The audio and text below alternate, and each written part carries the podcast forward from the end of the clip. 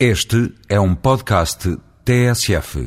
Se há área onde, com este governo socialista, é possível fazer a diferenciação entre esquerda e direita, essa área é, na minha opinião, a da educação. Em Portugal, felizmente, todas as crianças e jovens têm acesso à educação pública até ao fim do secundário.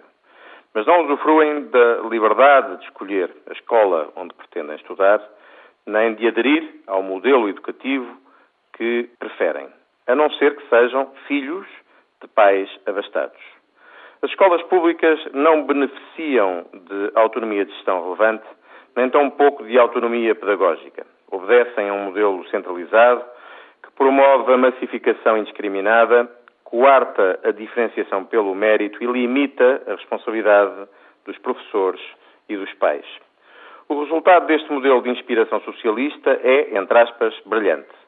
Em Portugal, toda a juventude vai à escola, mas temos os jovens menos bem educados da Europa e da OCDE.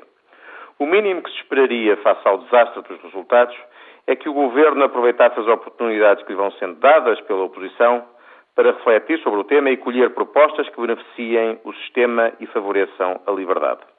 O CDS apresentou um conjunto de propostas no Parlamento que visavam abrir espaço à liberdade de escolha e autonomia de gestão. O PS chumbou cada uma das propostas, impedindo até o aprofundamento da sua discussão.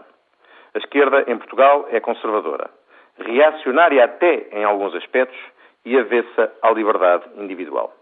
Sintomático, creio, é o facto da doutora Manuela Ferreira Leite, provável próxima presidente do PSD, numa das poucas posições político-ideológicas tomadas durante esta campanha para as diretas, ter manifestado uma grande cumplicidade para com a atual titular da pasta da educação. A doutora Manuela Ferreira Leite foi, sublinhe-se, Ministra da Educação.